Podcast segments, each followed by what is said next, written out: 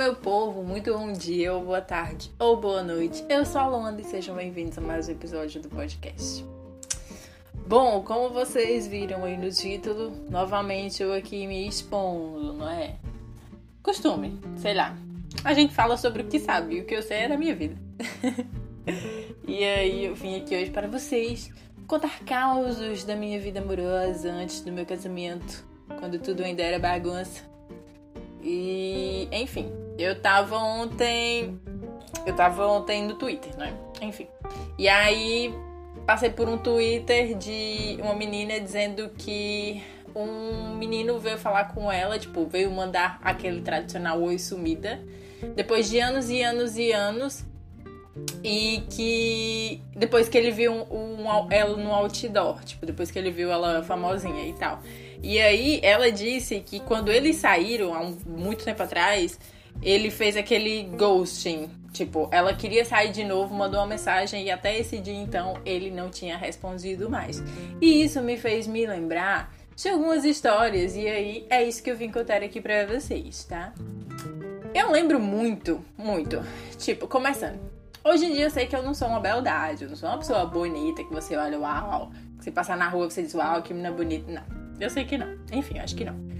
Mas eu lembro que quando eu era criança, até ali, tipo, a pré-adolescência, eu era muito pior.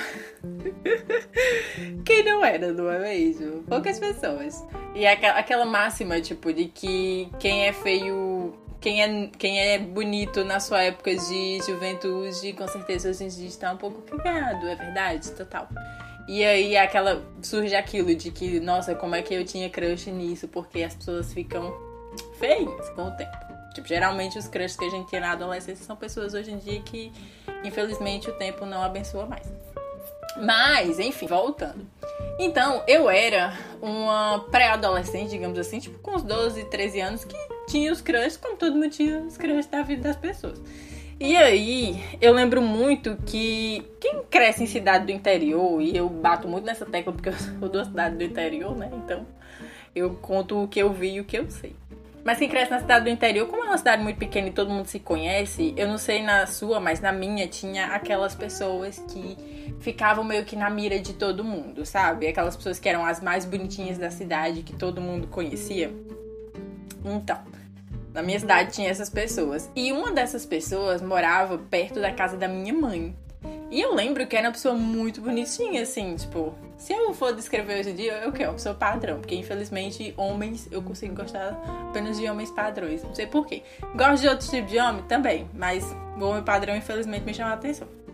E aí, vi de Jean, né? Vi de meu próprio marido, que, enfim, é um homem branco, cis, tatuado, enfim, de barba, de óculos.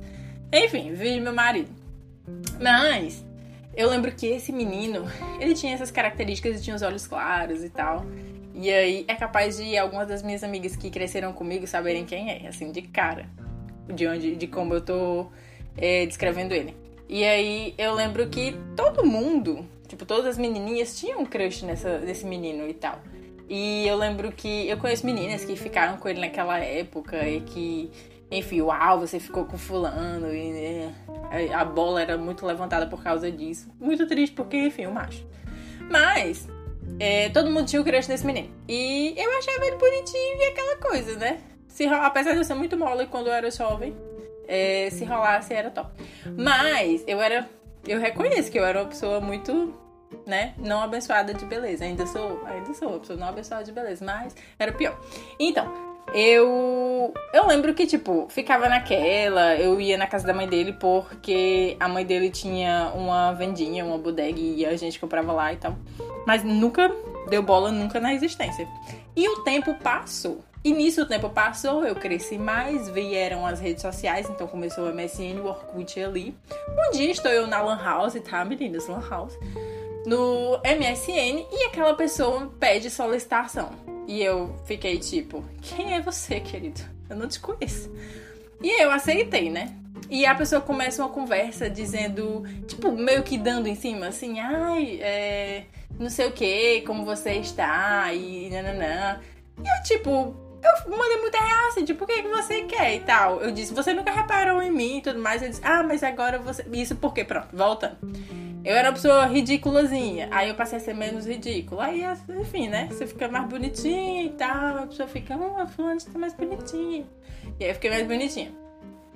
E aí essa pessoa reparou em mim e me adicionou no MSN e veio com essa conversa. E eu perguntei, ah, mas você nunca olhou pra mim, nem nada assim. E disse, ah, mas é porque você mudou. A pessoa não tem nem coragem de dizer que você estava menos feio. Tava, ah, eu acho você bonita agora. Não, é porque você mudou. Aí eu fiquei tipo, ok. Eu não sei se acontece para vocês também, mas quando acontece esse tipo de mudança na gente, a gente passa também a, a, mudar no sentido dos interesses. Então eu não tinha mais interesse nessa pessoa. E aí eu fiquei, não, querido, aqui não se cria. E aí hoje é um menino assim que.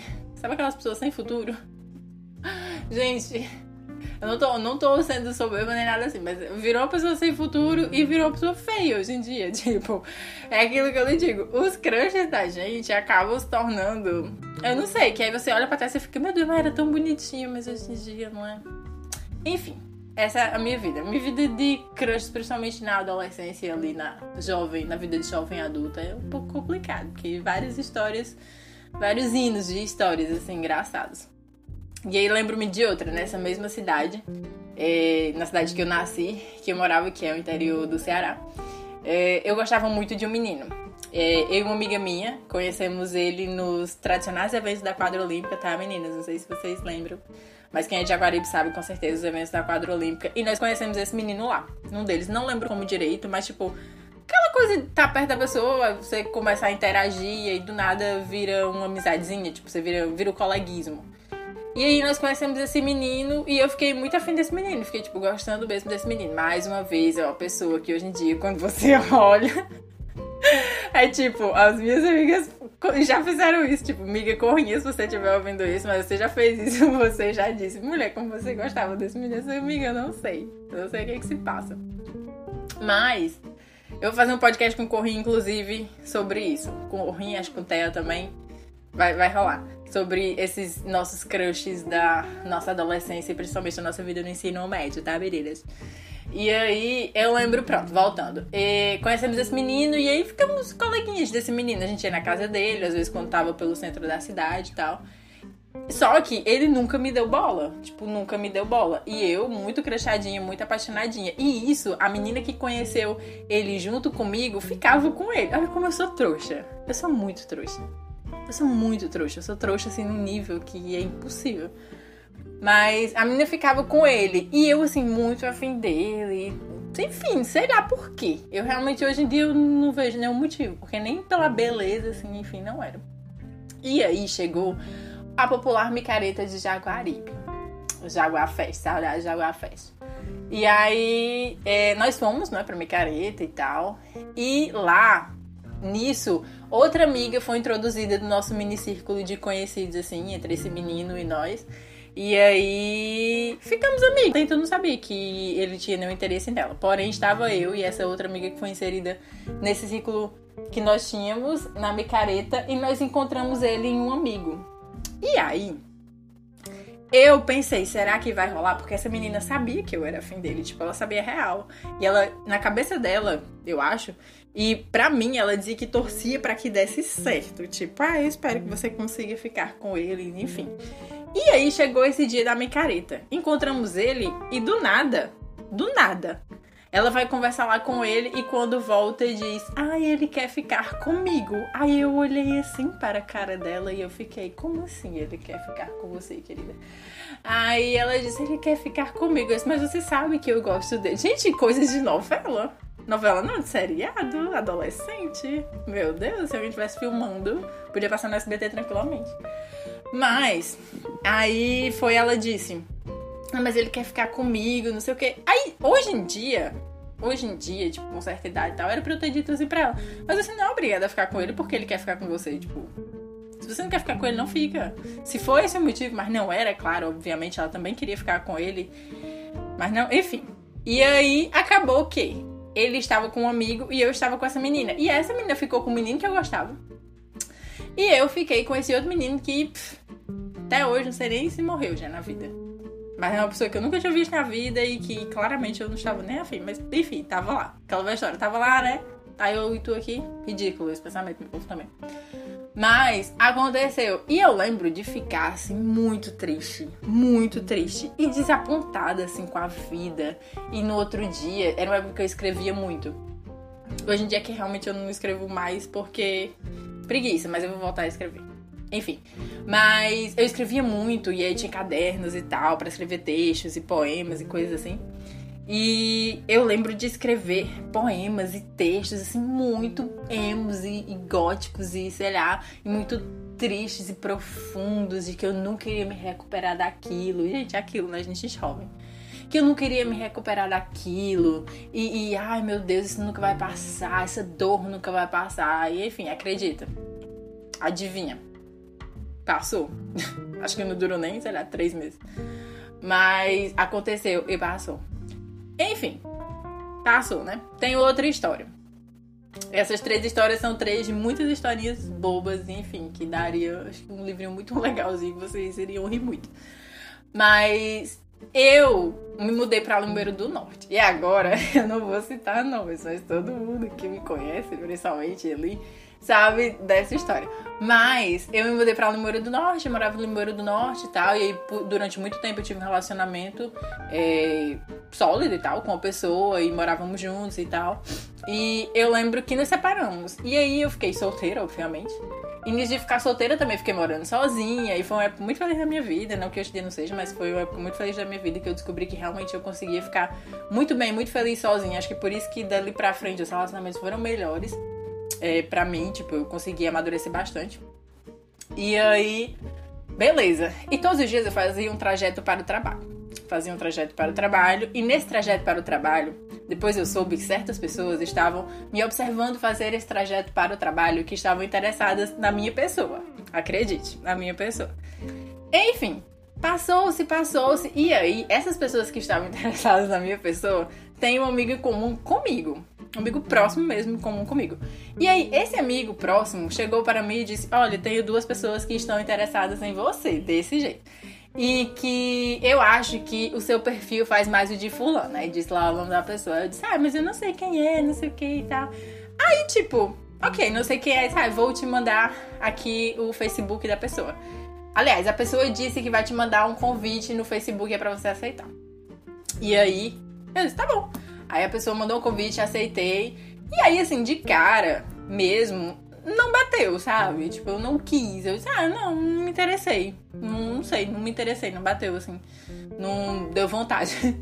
Mas, enfim. Aí esse meu amigo ficou insistindo, tipo, e aí um dia nós tivemos uma conversa e ele me falou mais a respeito dessa pessoa.